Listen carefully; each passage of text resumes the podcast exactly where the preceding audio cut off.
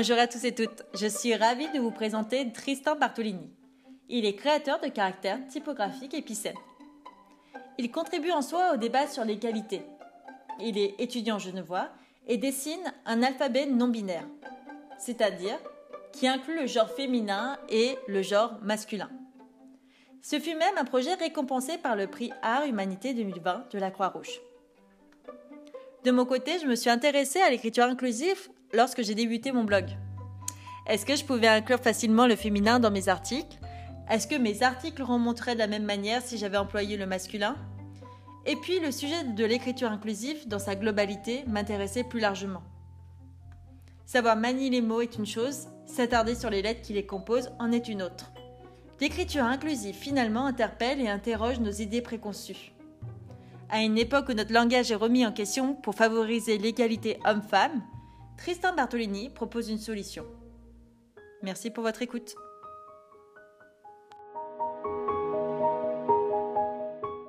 Bah, si on veut, mon projet, c'est en fait une réponse au, langage inclusif tel qu'il existe aujourd'hui. Par langage inclusif, j'entends euh, graphie tronquée, euh, celle qui utilise notamment le point médian.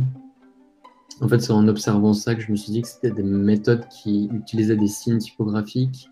Et moi, ma volonté, c'était de créer des signes typographiques exprès pour le même propos. Euh, du coup, en fait, la systématique, elle est assez, simple. C'est euh, que je viens mélanger des lettres qui composent les terminaisons et féminines et masculines euh, au sein d'un même signe, en essayant de les rendre les plus lisibles possibles. Quelles étaient les réactions par rapport à ce projet? Ça, ça a toujours été assez positif, je dirais, afin de, de, venir mélanger le féminin et le masculin pour proposer euh, en fait euh, graphiquement et représenter symboliquement surtout euh, ce que j'appelle le spectre du genre. Du coup, je suis graphiste. En fait, je viens, enfin, j'ai fini il y a une année mon euh, bachelor en communication visuelle à la Haute École d'Art et de Design de Genève. Et euh, j'ai toujours été en fait intéressé par, euh, par le domaine de l'art. Et puis c'est assez tardivement dans mes études que je me suis plutôt dirigé vers le, le, domaine de la typographie. Parce qu'avant j'étais plus dans l'illustration et puis voilà, j'ai découvert la typographie et pour moi c'était c'était très intéressant en fait de, travailler euh, le dessin de lettres. Et euh, pour mon projet de diplôme, du coup, c'était évident que je voulais euh, créer en fait un nouveau langage en exploitant mon intérêt pour le dessin de lettres. Et pour moi, c'était surtout l'occasion en fait de mettre en forme des idées que j'avais et du coup, euh, je, j'ai toujours été sensible en fait aux questions d'égalité des genres et de représentation des genres. Et euh, le, fait que j'avais un intérêt pour la typographie, ça m'a donné l'idée de. Et avant ce projet, euh, comment tu as connu l'alphabet non binaire? Et finalement, est-ce que tu peux nous expliquer comment ça fonctionne? Qu'on y voyait le potentiel de projet de diplôme. Donc euh, les réactions, elles ont toujours été très encourageantes. Euh, du début de la conception du projet jusqu'à la, fin du projet. Est-ce que ton projet il est abouti ou est-ce que tu souhaites encore l'optimiser, le sublimer? Euh, Pour moi, il n'est pas terminé ce projet. Il n'est pas du tout encore optimal ni sublime. Et je pense qu'il y a encore beaucoup de travail de recherche à faire afin que ces, ces signes épicènes soient visuellement le plus, le plus optimal, je sais pas comment dire, dans, dans, dans le sens où il faudrait euh, que, que, je recherche plus afin de créer des signes qui sont encore plus lisibles et euh, du coup utilisables. Si on part du principe que c'est un projet qui, qui cherche à, à être utilisable. Et est-ce que tu souhaites qu'il soit utilisable, d'ailleurs? Bah, Disons qu'à la base, pour moi, c'était plutôt une manière de venir remettre en question la langue et de désigner une problématique liée à la langue. Donc euh, pour moi, ça n'a jamais été une question de créer une solution pour le langage inclusif. Euh, mais après, je vois que c'est un projet qui intéresse. Il y a eu pas mal de retours là-dessus. Et, j'ai remarqué que de, une certaine partie de la population euh, serait tout à fait apte à utiliser euh, ces signes. Mais c'est encore très hypothétique. Donc euh, j'essaye de travailler là-dessus en ce moment pour rendre ces signes alphabétiques épicènes accessibles. Mais il y a plein de contraintes techniques qui, sont, qui me dépassent un petit peu. Euh, les algorithmes de mise en page ou les algorithmes qu'on utilise pour euh, communiquer comme euh, les mails ou les réseaux sociaux ne pourraient pas reconnaître ces signes. parce que il faudrait d'une certaine manière que des informaticiens et des informaticiennes travaillent sur cette question afin qu'on puisse coder ces signes et les inclure dans une communication digitale. Et au-delà de ça, comment on ferait pour taper ces signes sur un clavier? Et ça, euh, c'est une question à laquelle je n'ai pas la réponse.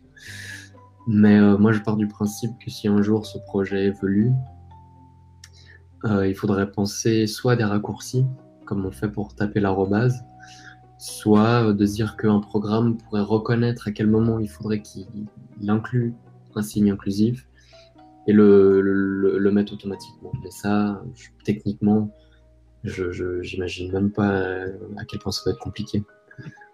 Euh, M'approche afin de vouloir m'aider pour ce projet, car c'est sûr que je peux pas continuer tout seul, pour des raisons que j'ai expliquées tout à l'heure.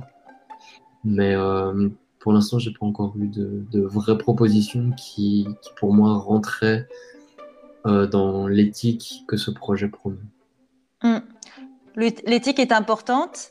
Je ne sais pas si tu sais, mais suite à la publication d'un manuel scolaire en 2017 en France, qui a décidé d'utiliser pour, pour, la première fois l'écriture inclusive, il y a eu euh, des débats assez houleux entre enseignants, académiciens et politiciens. Donc, je voulais savoir euh, qu'est-ce que tu en pensais par rapport à ça, comment la Suisse se positionnait également sur ce débat? Alors moi, ce que j'en pense, assez radical, c'est que je trouve ça absolument ridicule. Je pense que le monde politique a des sujets bien plus importants à traiter actuellement. Euh, mais après, voilà, je ne suis pas français, je ne vote pas en France, donc ce qui se passe en France, finalement, ça ne me regarde pas trop. Mais je, je, je trouve que je trouve que c'est complètement idiot ce qui se passe. Je comprends pas comment comment ça peut faire, euh, comment on peut arriver à en interdire carrément. Mais bref. Et du coup, pour parler un petit peu de la Suisse, euh, ici, c'est un débat qui, il y a une année, il me semblait ne prenait pas une importance euh, conséquente, je sais pas comment dire. Mais en parallèle à la France, parce qu'apparemment c'est vraiment houleux cette année plus que jamais, j'ai l'impression. Euh, il me semble qu'en Suisse, maintenant, on commence euh, aussi à, se questionner là-dessus. Mais j'ai l'impression qu'en Suisse, c'est pas une affaire politique, mais c'est plutôt une affaire de médias. Et il y a des médias qui récemment ont décidé et qui, qui s'en sont défendus d'utiliser le langage inclusif, notamment le média francophone le plus important de la Suisse, qui est la RTS, qui mélange télévision, information et radio.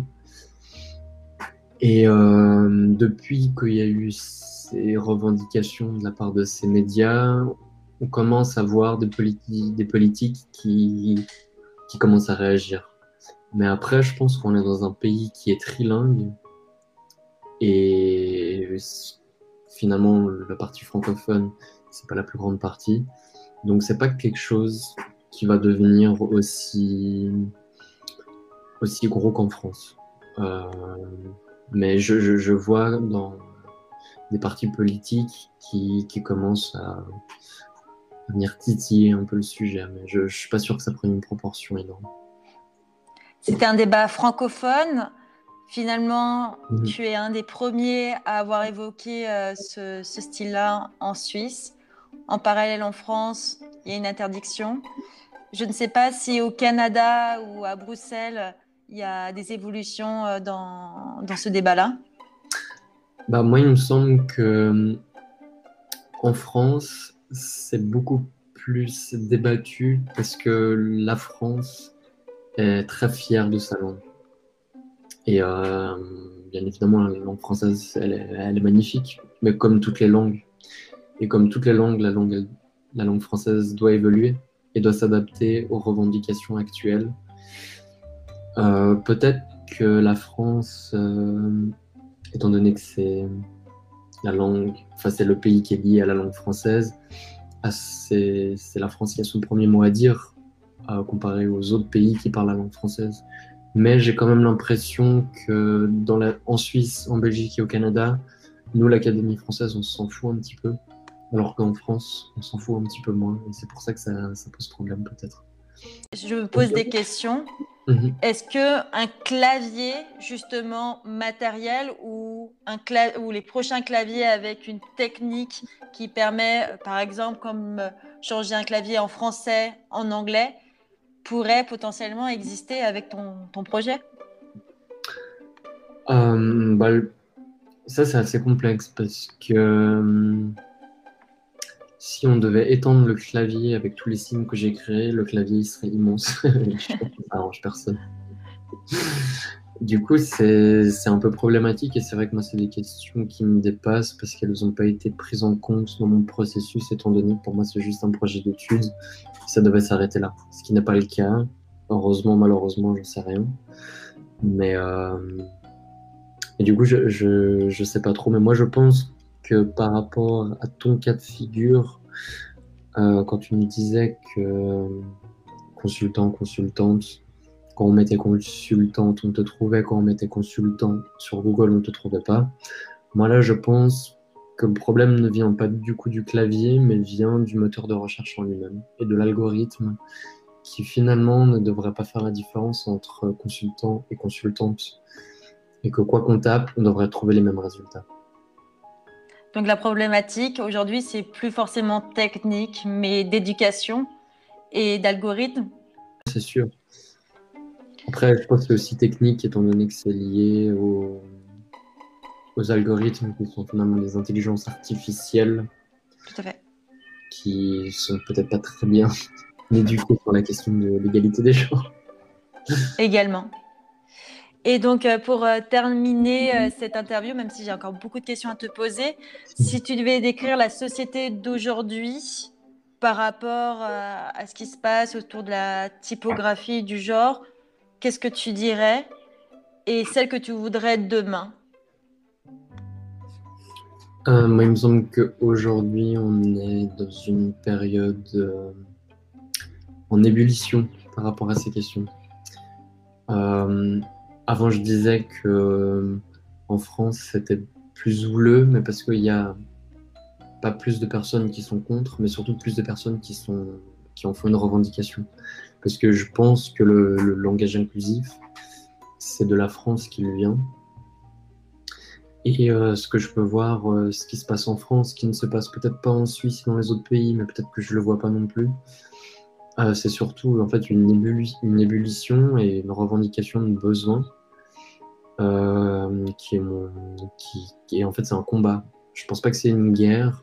Je pense que c'est plus un combat qui a tellement lieu d'être. Je suis tellement content de voir que, ça, que, que, ça évolue comme ça. Après, je suis très étonné de des personnes qui sont contre, mais bon, ça c'est comme ça.